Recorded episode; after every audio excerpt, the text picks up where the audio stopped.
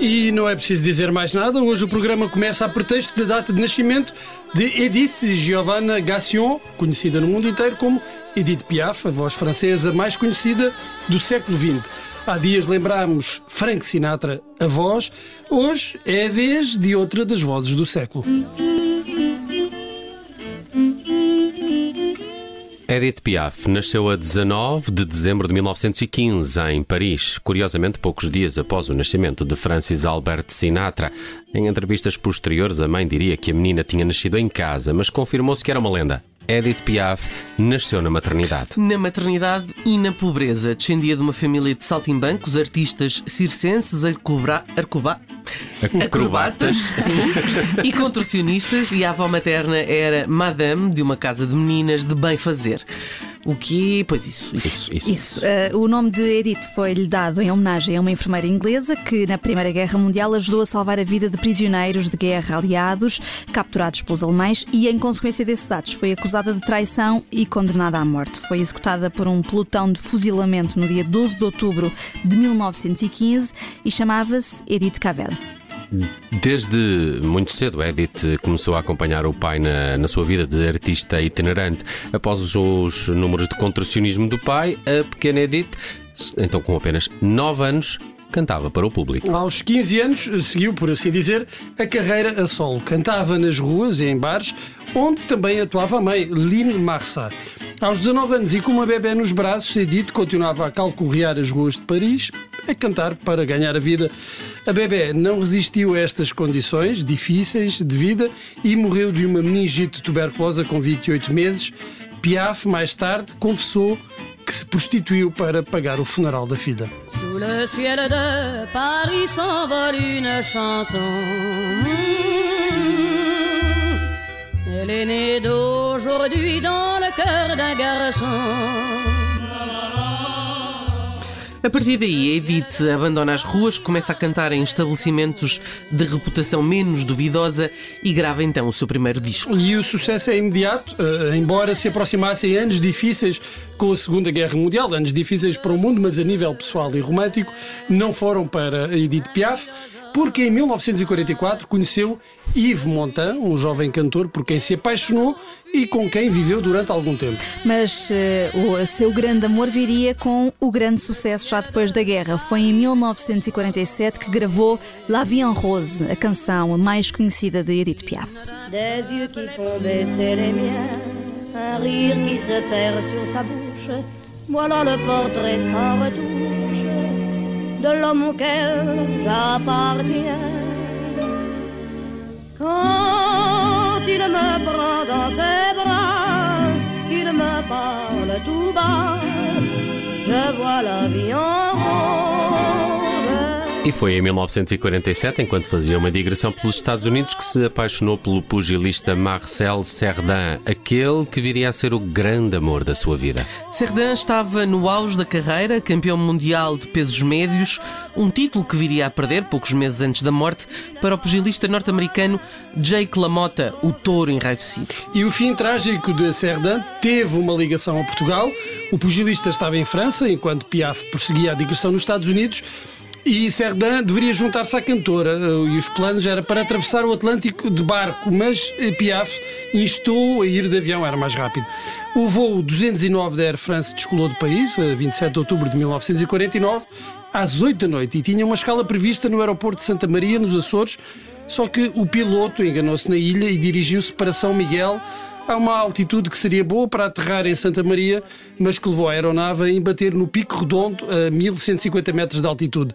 No acidente morreram todos os passageiros e a tripulação num total de 48 vítimas. E mais tarde, Edith, eh, destroçada pela tragédia, sentindo-se culpada, dedicou a canção Mon Dieu à memória de Marcel Cerdan.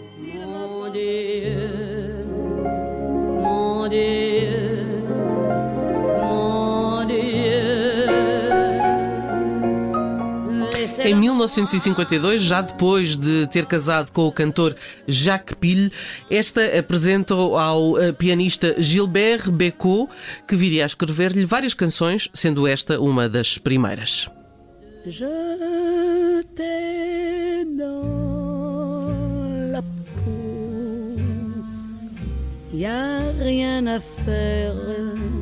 Isto podia ser o I've Got You Under My Skin, do José Dalapo.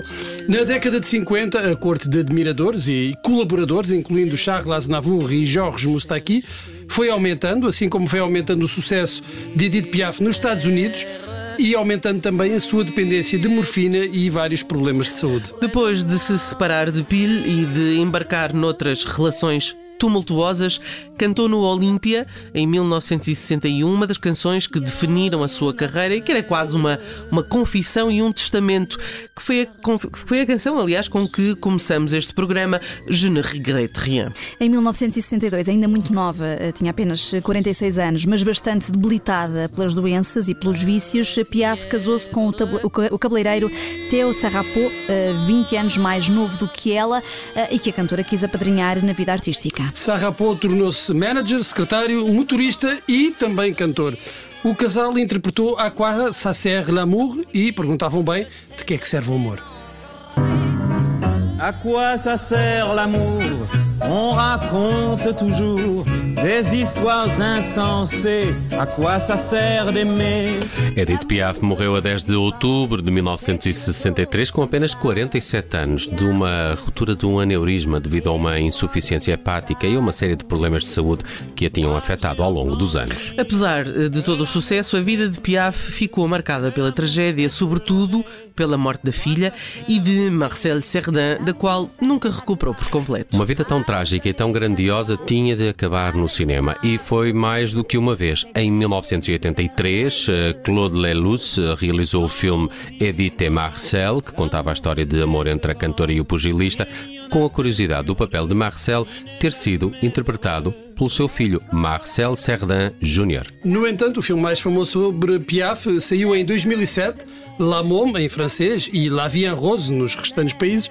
O filme, realizado por Olivier Dahan, deu o Oscar de melhor atriz a Marion Cotillard, a primeira vez que uma atriz francesa ganhou um Oscar num filme originalmente falado em francês. Pois, lá tínhamos nós de terminar nos Oscars, ah, não é? Mas por acaso não vamos acabar nos Oscars. Há pouco falávamos da canção A quoi ça sert l'amour? Para que é que serve essa coisa do amor?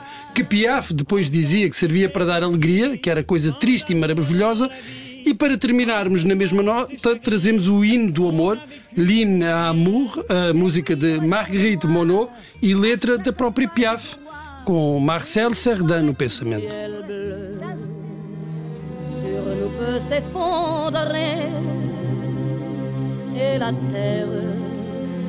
bien s'écrouler.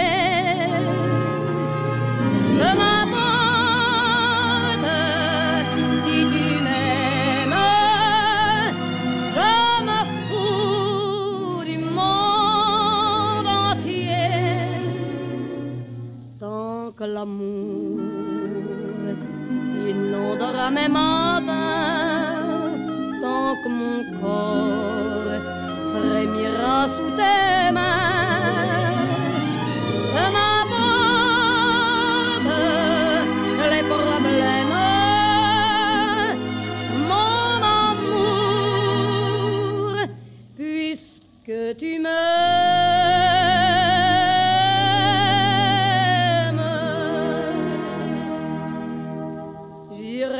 J'irai jusqu'au bout du monde je me ferais teindre en blonde si tu me le demandais. J'irais décrocher la lune, j'irais voler la fortune si tu me le demandais. Je renierais ma patrie, je renierais mes amis si tu me le demandais.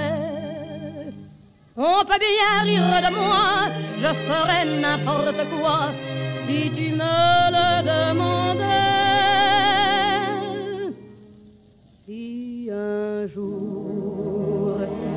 La vie t'arrache à moi, si tu meurs, que tu sois loin de moi.